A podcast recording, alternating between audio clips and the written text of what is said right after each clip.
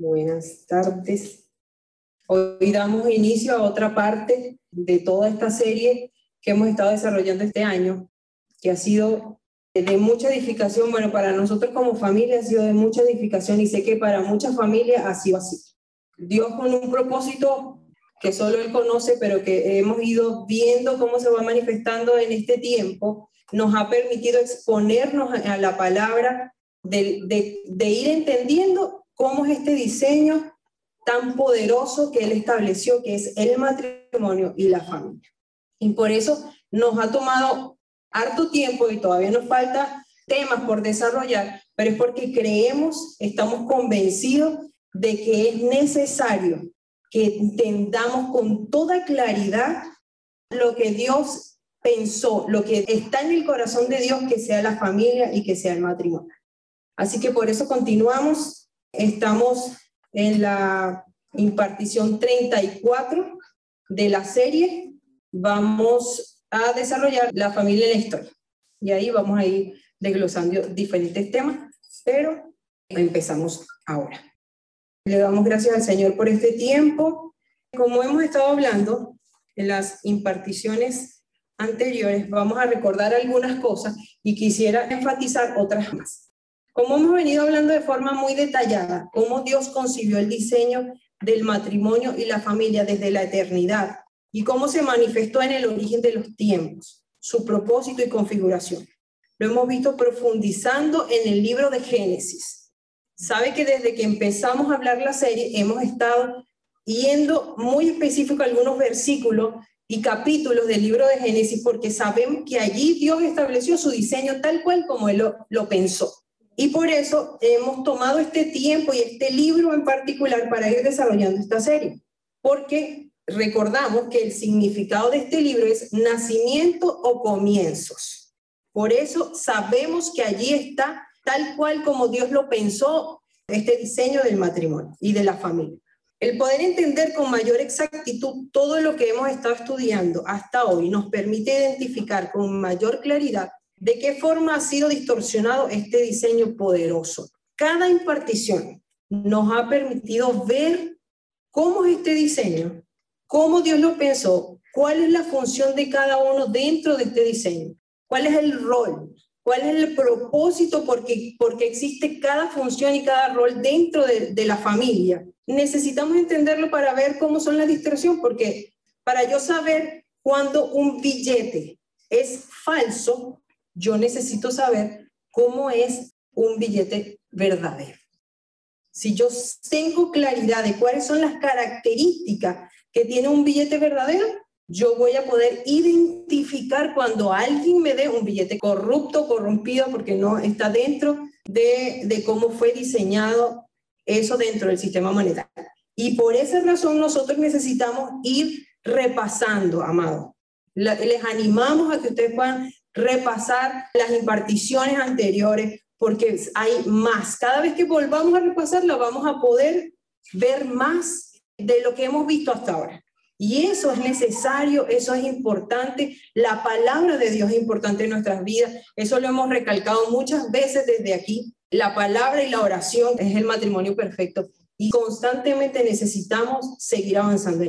Así que les invito a que continúen haciendo eso porque es necesario, como les digo, para que podamos identificar estas distorsiones que se pueden presentar y se han presentado en muchas familias inclusive familias que conocen la palabra, pero que como estamos caminando en esta carrera de ser perfeccionados, nos hemos, hemos podido identificar muchas cosas. Hemos podido ver cosas que para nosotros no eran tan claras, pero que el Señor a través de su palabra, de este, de este, tiempo que hemos estado siendo expuestos, lo hemos podido ver. Estoy segura que si le preguntáramos a algunos de los hermanos de las familias que están aquí representadas, podríamos escuchar testimonios hermosos de lo que Dios ha estado haciendo en sus vidas, de lo que Dios ha estado haciendo también en nuestras vidas y en nuestras familias. Recordar que este diseño es espiritual, ya que se originó exclusivamente en Dios y necesitamos de su espíritu en nosotros para poder conducirnos dentro de su diseño. Por lo cual podemos ver cómo la humanidad, bajo una naturaleza corrupta de pecado, ha ido distorsionando a lo largo de la historia de la humanidad de la misma forma en diferentes épocas, lo cual era de esperarse. Y Dios en su omnisciencia lo sabía, por eso lo contempló dentro de su plan. Y lo que estudiaremos en estas imparticiones es cómo se ha evidenciado esta distorsión en el tiempo. El diseño de la familia y del matrimonio es un diseño espiritual, porque solo Dios fue el autor. Él fue el que lo diseñó. Esto no viene de idea de hombre y eso es necesario que lo recordemos porque solo por su Espíritu Santo en nosotros es que estamos habilitados para poder expresar, manifestar, disfrutar de este diseño. Si nosotros lo, podemos vivir por la vía del Espíritu, entonces vamos a poder disfrutar de los beneficios que Dios también estableció dentro de su diseño para que lo disfrute la familia y todos los que están alineados y entendidos en el diseño de Dios. Por eso su espíritu en nosotros es el que nos habilita, es el que nos da acceso para que podamos entenderlo y para que podamos manifestar. También podemos notar cómo la cultura y las políticas humanas enmarcadas en el sistema de este mundo como sabemos, movidos por una naturaleza pecaminosa que busca dar placer a sus sentidos, contrarios evidentemente a la esencia y naturaleza con la que Dios quería que el hombre le diera a conocer y gobernara la tierra. Han sido portavoz de esta distorsión, transmitiéndola de generación en generación. Esta, eh, esta naturaleza pecaminosa que se fue establecida en el hombre a causa de, la desobediencia ha sido difundida, ha sido transmitida de generación en generación por la cultura, por las políticas, pero todas estas dentro de la misma naturaleza. Y eso lo podemos ver, eso lo podemos notar en las noticias, en, en todo medio de comunicación existente, podemos darnos cuenta que hay distorsión de todas las formas posibles. Lo podemos ver a diario. Y aún conocemos familias y situaciones de familia donde también podemos ver esta situación. Entonces ahí nos damos cuenta que el pecado ocurrió hace millones de años, pero se sigue viendo la evidencia de esto hoy día en las familias. Quisiera que pudiéramos recordar el versículo de Génesis 1 del 27 al 28, que ha sido un versículo clave dentro de todo lo que hemos estado exponiendo, porque nos permite ver cómo empezó el diseño de Dios, o sea, cuál fue la idea original de él. Génesis 1, 27 al 28 y dice, y creó Dios al hombre a su imagen, a imagen de Dios lo creó, varón y hembra los creó, y los bendijo Dios y les dijo, fructificad y multiplicaos, llenad la tierra y sojuzgadla, señorad en los peces del mar en las aves de los cielos y en todas las bestias que se muestran sobre la tierra. Aquí vemos que Dios creó al hombre con un propósito muy claro y él lo expone allí. Y, para poder cumplir su propósito dice que Dios creó al hombre a su imagen, a imagen de Dios lo creó. Y ahí podemos ver que Dios primero lo habilitó y entonces le dijo, ¿sabes qué? Esto es lo que yo quiero que ustedes hagan. Para esto los creé. Ellos no iban a andar confundidos en la vida porque Dios les dio las herramientas, les dio un propósito, pero se los expresó, se los manifestó claramente. Dios creó al hombre con ese propósito de que se multiplicara y que llenara la tierra para gobernarla, pero que la gobernara desde el carácter de Dios, por medio del Espíritu de Dios gobernando la vida del hombre. Eso era lo que Dios quería que pasara. Por eso fueron creados a imagen y semejanza de Dios, para que desde, su naturaleza divina, Dios por medio del hombre gobierne y éste le dé a conocer desde la esencia correcta, pudiendo el hombre desarrollar el potencial de la creación, belleza y orden donde pudiera generar más vida. Eso era lo que Dios quería. Dios había preparado todo un plan hermoso donde todo funcionaba de manera perfecta y había capacitado, habilitado al hombre con su espíritu en él para que el hombre pudiera hacer este trabajo y cumplir ese propósito que él había establecido. para su vida. Adán y Eva fueron los hijos del Creador. Dios los creó como sus hijos, ellos porque su espíritu estaba en él. La humanidad, por tanto, es realmente una familia real cuyo padre es el rey de un gran y eterno reino.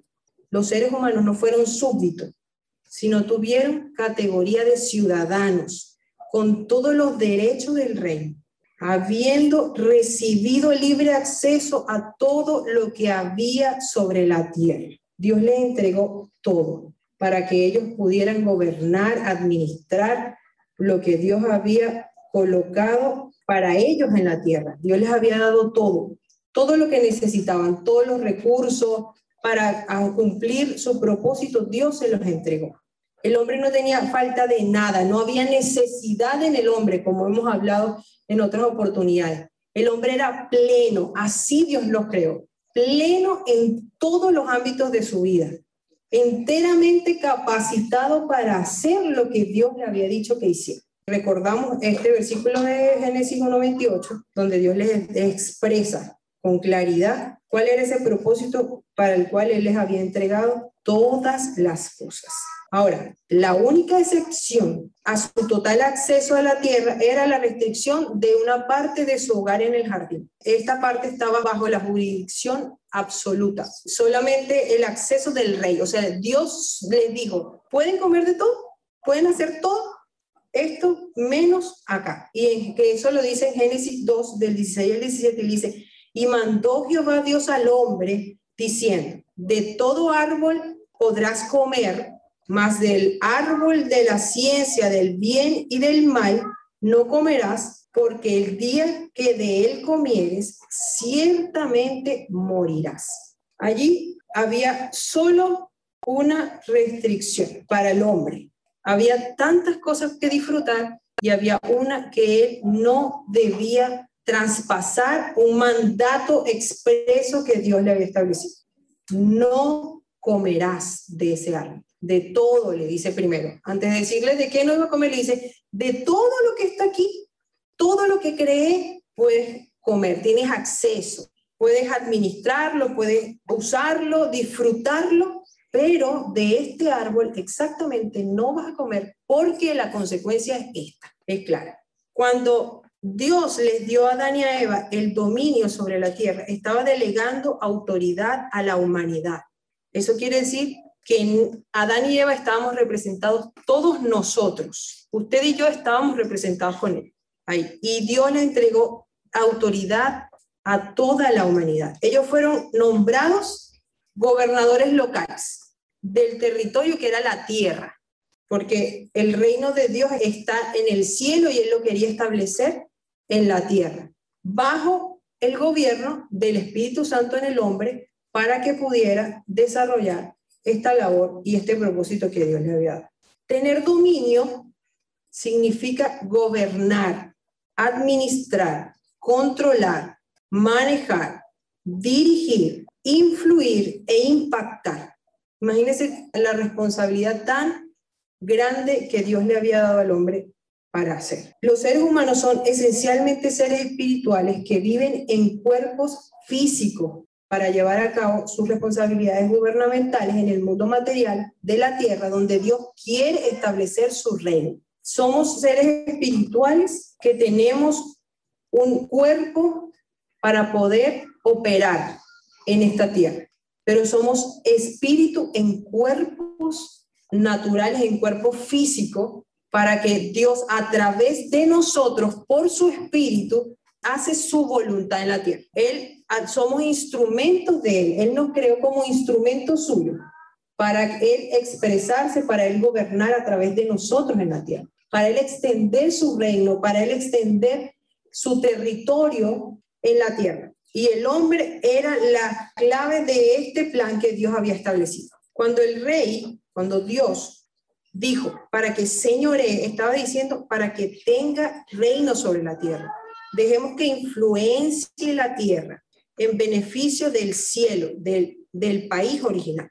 El trabajo de la humanidad era ejecutar las políticas y las leyes celestiales y supervisar la tierra, cultivar la vida del reino celestial, manejar los recursos naturales, de la tierra, gobernar sobre los animales, administrar sabia y justamente y mantener todo en orden. Todas estas cosas tienen que ver con la administración del territorio. Dios les había establecido todo lo que tenían que hacer, estaba todo listo para que ellos pudieran disfrutarlo, estaba todo orquestado para que el reino de Dios fuese establecido en la tierra, para que todo funcionara en orden según el plan que Dios tenía. Pero como hemos visto, ocurrió lo que no debía haber ocurrido. Y es donde inicia todo esto que queremos ir exponiendo, que es donde inicia la distorsión de lo que Dios había diseñado. Esta distorsión de la familia, esta distorsión del matrimonio que podemos ver en la actualidad, pero que tuvo un origen, que tuvo un punto de partida, donde se corrompió, donde se, se empezó a desviar de lo que Dios había establecido. Y para eso quiero que podamos recordar Génesis 3 del 1 al 6 y lo leemos, pero la serpiente era astuta más que todos los animales del campo que Jehová Dios había hecho, la cual dijo a la mujer, con que Dios os ha dicho, no comáis de todo árbol del huerto. Y la mujer respondió a la serpiente, del fruto de los árboles del huerto podemos comer, pero del fruto del árbol que está en medio del huerto, dijo Dios, no comeréis de él, ni le tocaréis, para que no muráis. Entonces la serpiente dijo a la mujer, no moriréis, sino que sabe Dios que el día que coméis de él serán abiertos vuestros ojos y seréis como Dios, sabiendo el bien y el mal. Y vio la mujer que el árbol era bueno para comer y que era agradable a los ojos y árbol codiciable para alcanzar sabiduría. Y tomó de su fruto y comió. Y dio también a su marido, el cual comió así como ella. Entonces fueron abiertos los ojos de ambos y conocieron que estaban desnudos. Entonces cosieron hojas de higuera y se hicieron delanta. Aquí hay varias cosas que podemos resaltar y es que aquí empezó todo. Este es el punto de partida. El hombre y la mujer decidieron desobedecer a una instrucción bien clara que Dios les había establecido y les había dado las razones también por qué les había establecido esa restricción. Pero el hombre desobedeció. Y por la desobediencia de Adán, que también pasó a ser la desobediencia de la humanidad, siendo introducida la corrupción por el pecado, en una creación perfecta eh, que Dios había hecho. Allí es el inicio de este proceso de decadencia, de formación del diseño, que afectó al hombre y a la forma como se relacionaba con Dios y con la humanidad. O sea, se dañó la relación que había entre el hombre y Dios. Se terminó. Pero eh, al, al terminarse esa relación que había, entonces eso afectó también la forma como la humanidad, el hombre se relacionaba con el hombre.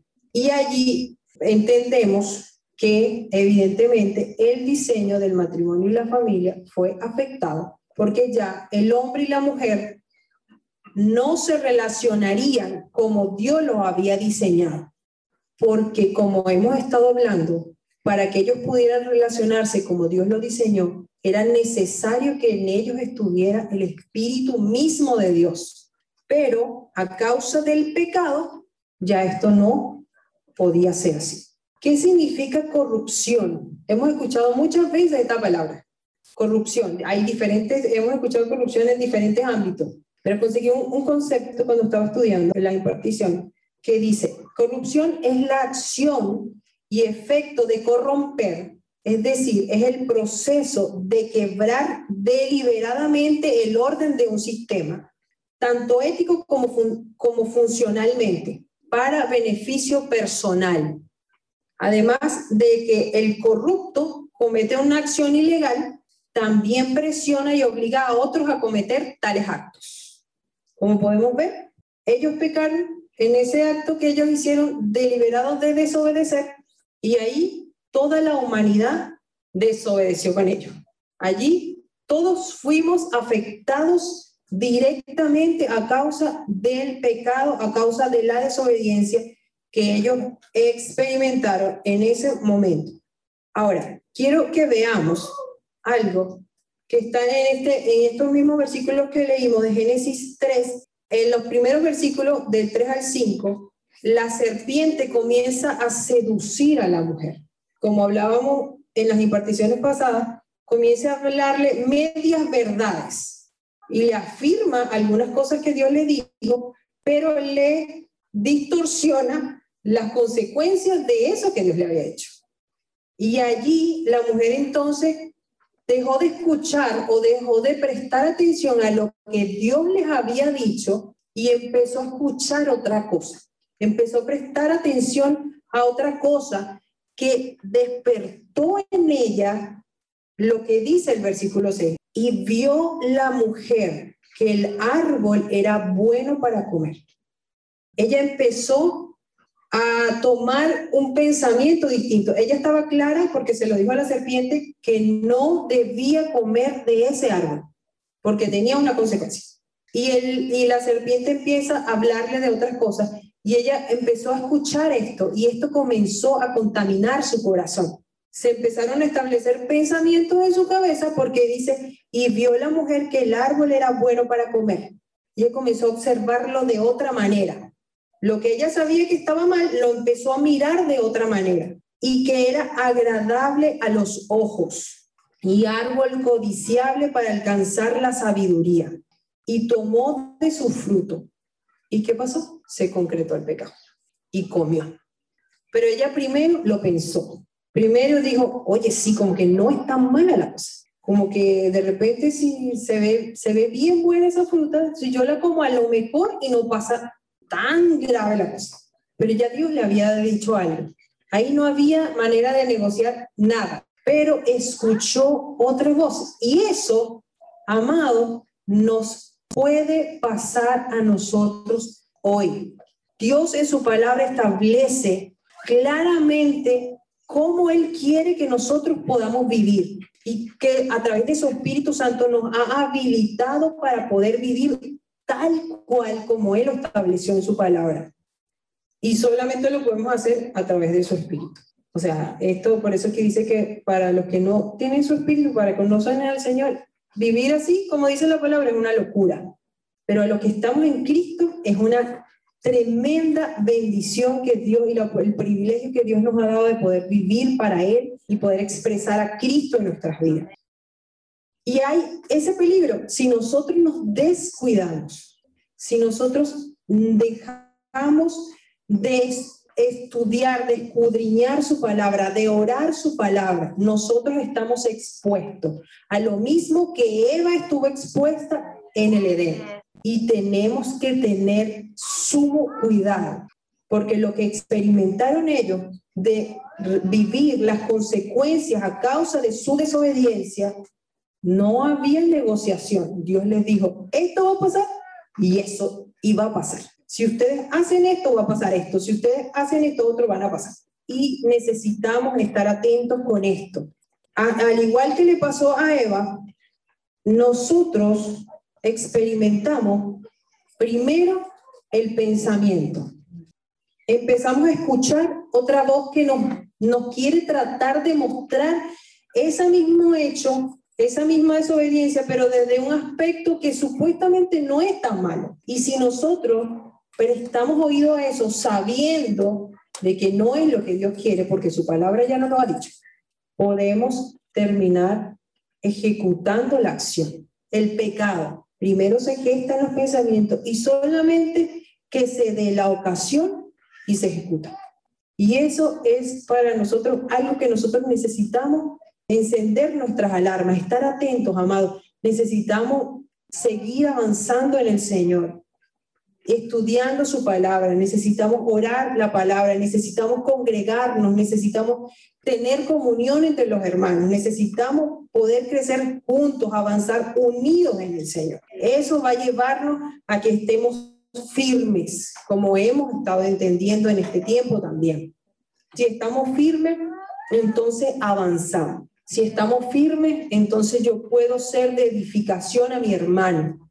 si estoy firme, yo puedo entonces ver también por el Espíritu algo que pueda estar viviendo mi hermano y yo poder exhortarle para que su vida siga avanzando en el Señor. Eso es lo que el Señor quiere.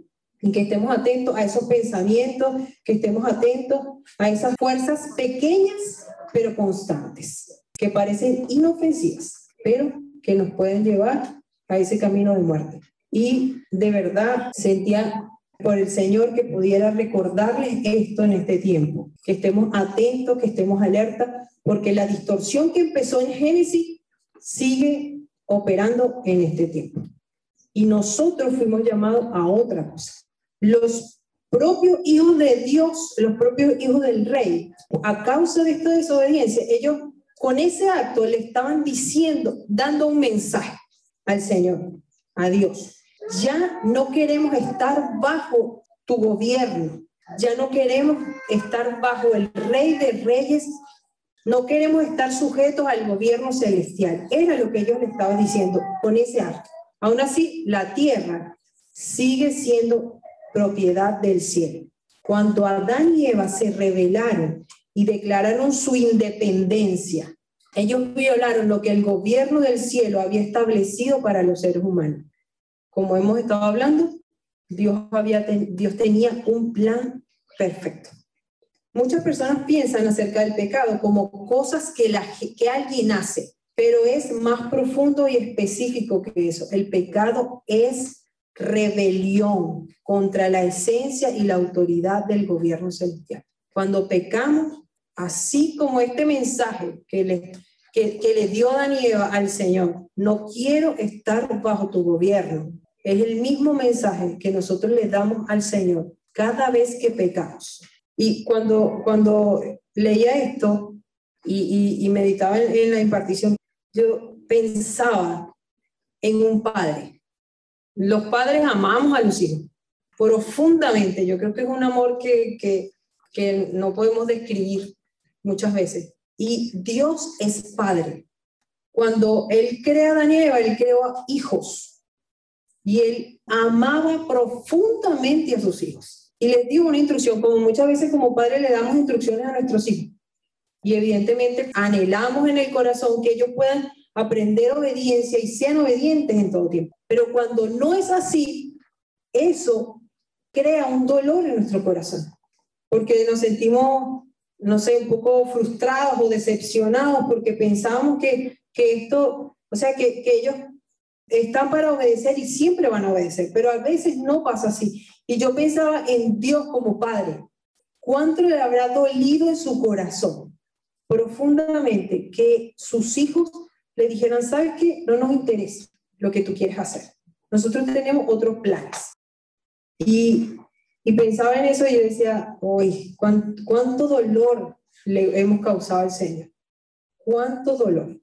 Porque el pecado el pecado no es solamente acciones, no es tan simple como una acción, porque esa acción tiene un significado, esa acción tiene un mensaje que nosotros le damos al Padre, que nosotros le damos a Dios, diciéndole, no quiero depender de ti, yo sé cómo resolver mi vida solo. Como dice el proverbio, no te hagas sabio en tu propia opinión. Eso fue lo que quiso ser Eva hacerse sabio en su propia opinión y decir, no, yo, yo puedo saber lo que es el bien y el mal y yo lo voy a manejar súper bien. Y llevo consecuencias. Así nosotros también tenemos consecuencias cuando queremos ser independientes de aquel que nos creó y ha establecido un diseño, un plan hermoso para su vida y para la mía, y que nos dio la oportunidad y el privilegio de estar dentro de su plan eterno y de tener un, una asignación y de tener un propósito que cumplir. Y siempre dándole la gloria a Él. Ese propósito que Dios nos dio a cada uno de nosotros, el propósito que Él estableció, no lo vamos a poder hacer, así como no lo pudo hacer Adán y Eva, sin la vida de Él en nosotros.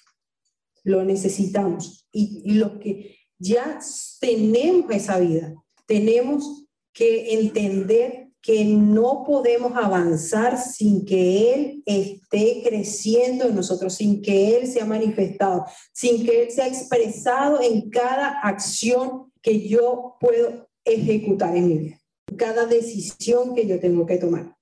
No lo vamos a poder hacer porque dependemos absolutamente de Él. Por medio de su rebelión, la rebelión de Adán y Eva, los hijos no solo tomaron algo que no les pertenecía, sino que también se lo entregaron a alguien que no se lo merecía. Nunca iba a estar calificado para establecer lo que Dios quería establecer, que era su reino en la tierra.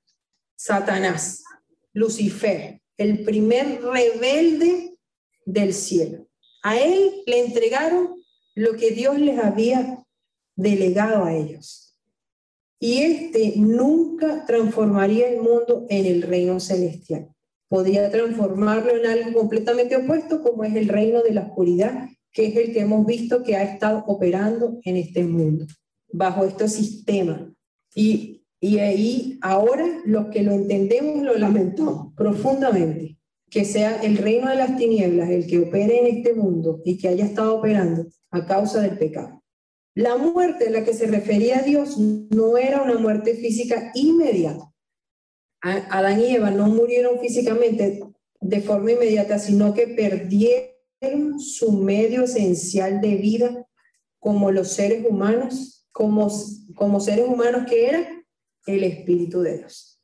Ellos no murieron físicamente, murieron espiritualmente porque al ellos decirle a Dios que ellos no querían depender de Él, entonces a causa del pecado, el Espíritu Santo dejó de estar en ellos. Ellos ya perdieron la forma como, cómo está, tener una relación con Dios. Recuerden que el Espíritu Santo fue el que dio vida a su espíritu, a su alma y a su cuerpo. Cuando ellos rechazaron a Dios, también rechazaron y perdieron su espíritu. El Espíritu Santo era la única conexión entre Dios y el hombre, entre el reino visible y el reino invisible. Por tanto, sus espíritus y almas fueron cortadas del país originario y sus cuerpos físicos empezaron a sufrir una muerte lenta. Todavía estaban vivos físicamente por un tiempo, pero en su espíritu y alma ya, ya estaban muertos para el rey y, y su rey. La pérdida del Espíritu Santo significó la pérdida del ambiente del reino sobre la tierra. Ya Dios no iba a acompañar al hombre en este camino, porque ellos estaban completamente desconectados de Dios. Ellos ya no tenían esa relación cercana, esa relación íntima con el Padre, porque ya el Espíritu Santo no estaba en ellos. Y su ausencia inevitablemente significó la ausencia de la presencia de Dios. El ambiente de la tierra se convirtió en la antítesis del reino celestial. Se convirtió en todo lo contrario a lo que tenía que ser a causa de la desobediencia, que generó todas estas distorsiones que hemos estado hablando. Aunque los seres humanos fueron diseñados para vivir desde adentro hacia afuera, esta situación ahora estaba revertida. ¿Por qué vivían de adentro hacia afuera? Porque el Espíritu Santo estaba en ellos y el Espíritu Santo hacía la obra en ellos. Y ellos manifestaban desde lo que el Espíritu Santo eh, expresaba en su vida, ellos accionaban. Entonces, desde adentro de la vida de Dios, entonces ellos pensaban y accionaban. Pero al ser introducido el pecado, esto ya no fue así. Pues que perdieron el Espíritu Santo, que era su conexión con el Padre, ahora ellos tenían que vivir desde afuera hacia adentro. Y esto me pareció súper importante. Se volvieron totalmente dependientes de sus cinco sentidos físicos el mundo físico, el cual les podía dar solo una perspectiva limitada sobre las realidades de la vida, se impusieron en su mundo interior. Creo que por esta razón, una de las primeras palabras que podemos leer sobre Adán y Eva, eh, después de la rebelión, es la palabra conocieron o supieron. Y de pronto supieron que estaban desnudos. ¿Esto quiere decir que antes ellos no sabían que estaban desnudos? No creemos que no los hayan sabido, pero lo que esto implica es lo siguiente, que la desnudez es una apariencia externa, no es algo que discernimos espiritualmente. Ellos eran seres espirituales. Era el Espíritu Santo el que les hablaba y el que les dirigía y les gobernaba en todo. Por eso no creo que el tema de la desnudez haya sido para ellos algo relevante porque tenían otra perspectiva de la vida, otro enfoque. El cuerpo y sus sentidos y no el espíritu se posesionaron del enfoque de la humanidad en la vida. Los seres humanos ya no tenían una perspectiva espiritual en su esencia, sino un sensorial. Una perspectiva basada solo en los sentidos inevitablemente los llevaba a confusión la humanidad empezó a depender del alma, la mente, la voluntad y las emociones, informadas por los sentidos para interpretar la vida.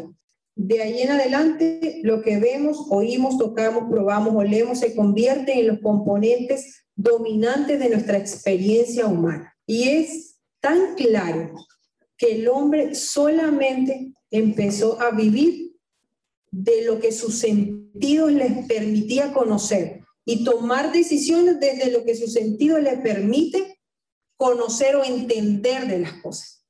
Ya no desde la vida de Dios, ya no desde el Espíritu, ya no desde la perspectiva del cielo, ya no desde la perspectiva de Dios. Y comenzaron a ver otras cosas que ellos no habían visto. Comenzaron a darle importancia a otras cosas que no eran relevantes desde la perspectiva de Dios. Y eso, amados, si no estamos como hijos de Dios, si no estamos manteniendo una relación cada vez más íntima con el Señor, nosotros podemos dejar de vivir desde el espíritu y poder comenzar a darle mayor énfasis a los sentidos. Y eso va a traer confusión, y eso va a traer que nos desviemos, y eso va a traer que nos paralicemos y que no sigamos avanzando. Es el Espíritu, es por su Espíritu en nosotros. Desde la naturaleza que Dios nos ha entregado, que nosotros debemos ver como Dios ve. Debemos tomar decisiones desde cómo Dios quiere que nosotros tomemos decisiones. Y no desde lo que yo veo ni de lo que siento. No son las emociones las que gobierna su vida ni la mía, sino es la palabra de Dios, es la voluntad de Dios, que muchas veces va en contra de lo que yo estoy sintiendo, muchas veces va en contra de lo que yo estoy pensando. Y eso necesitamos tenerlo muy claro. Hemos escuchado muchas veces que el espíritu gobierne el alma. Eso es lo que quiere decir, que ya no sean tus sentidos ni mis sentidos, no sean externos, sino lo que es la vida del espíritu de nosotros la que nos guíe a tomar todas las decisiones, que nos guíe a avanzar en la vida de Cristo en nosotros. De que como familia podamos expresar el diseño de Dios solamente a través de su espíritu. Solamente a través de su espíritu vamos a poder realmente manifestar el diseño de Dios. Realmente vamos a poder expresar la vida de Cristo en nosotros.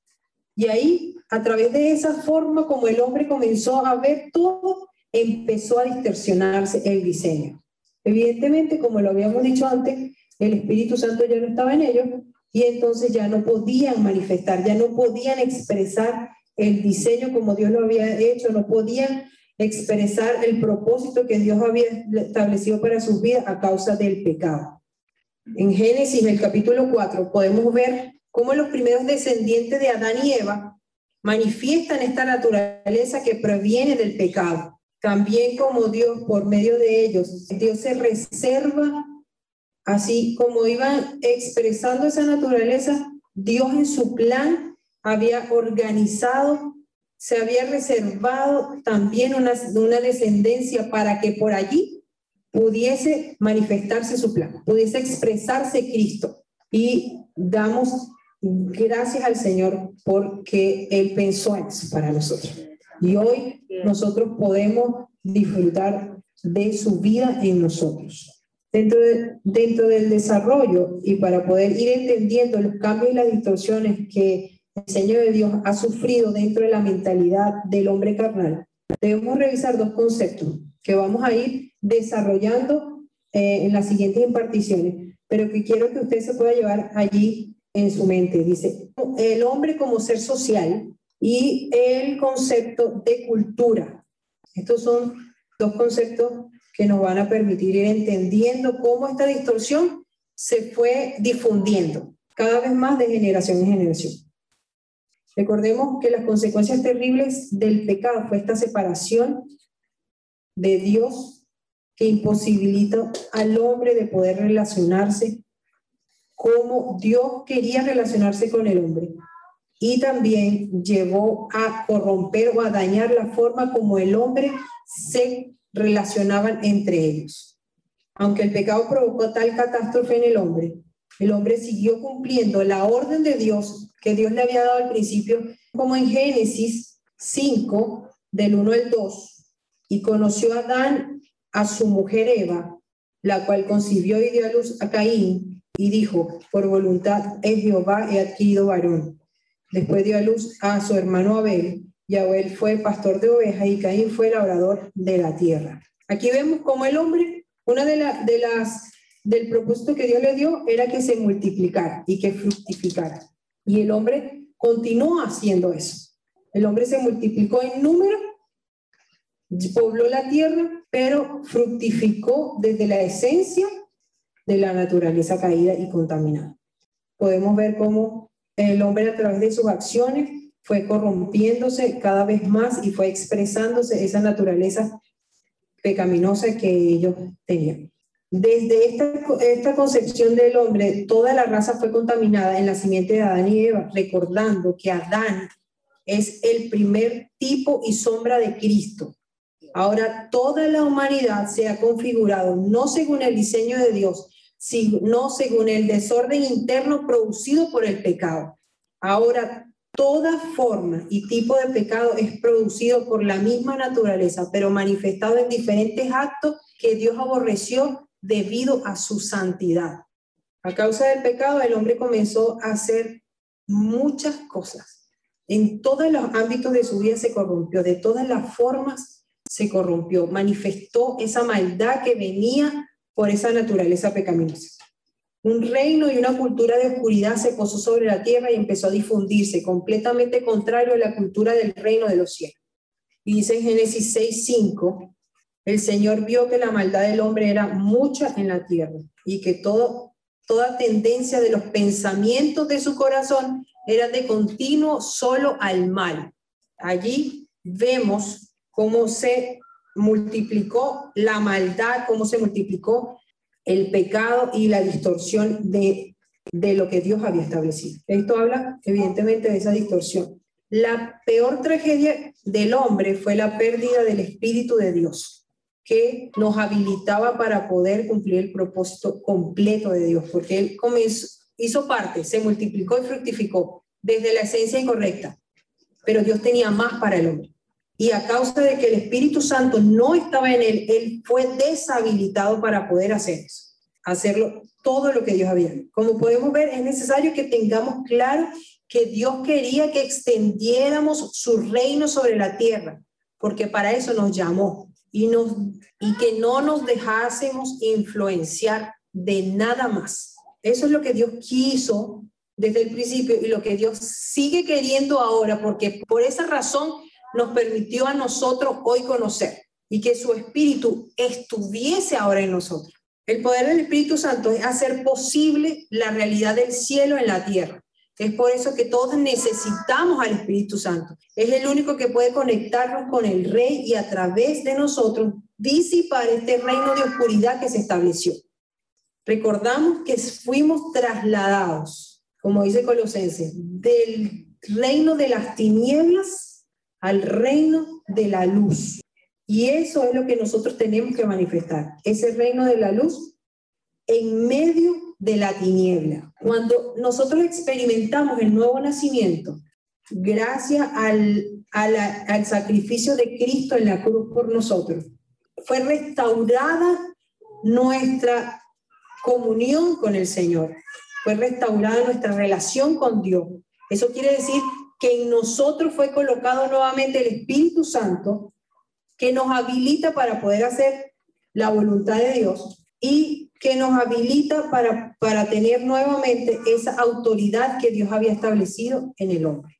Y así poder manifestar la cultura del reino y así poder establecer el reino de los cielos en esta tierra. Que podamos ser luz, que podamos manifestar a Cristo en medio de todos los ámbitos de nuestras vidas, que nuestras familias puedan expresar la naturaleza que tenemos. Esto no es solamente de leer la Biblia, esto es de expresarla con acciones, de que nuestra vida dé evidencia de lo que yo creo, de que nuestras acciones, nuestras palabras, nuestras decisiones estén alineadas a la vida del Espíritu, den evidencia de que Cristo está en nosotros, de que nuestras familias sean esas plataformas de salvación, donde Cristo se ha conocido, donde Dios se ha conocido a través de cada uno de nosotros, que a través del ser padre, de, ejercer nuestra función de esposa, de esposo, de hijos, en cada una de esas facetas podamos expresar a Cristo. Eso es lo que Dios quiere que nosotros hagamos, esa es su voluntad, por eso su espíritu está en nosotros. El hombre pecó, pero Dios tuvo una solución para ese problema y su solución fue Cristo. Y hemos visto a lo largo de toda la Biblia, de todas las escrituras, cómo Dios fue creando ese camino hasta la cruz. Y en la cruz poder ejecutar su plan y que hoy usted y yo podamos disfrutar de su espíritu en nosotros y poder expresar, manifestar a Cristo en su familia y en la mía. Que su diseño sea realmente expresado, sea disfrutado y que sea manifestado a otra familia y que eso genere influencia. Y eso puede impactar la vida y el corazón de otros porque es la palabra vivida. La Biblia nos habla de que la palabra cuando sale va a cumplir el propósito para el que fue enviada. Y si nosotros vivimos esa palabra, el poder es grande lo que Dios puede hacer a través de su vida y de la mía, a que otros puedan ser notificados de la vida de Cristo, es hermoso y es poderoso, amado. Así que les animamos a que sigamos avanzando, que puedan seguir conociendo cada vez más lo que Dios ha hecho por cada uno de nosotros y lo que Dios ha preparado para que podamos disfrutar. Damos gracias al Señor por este tiempo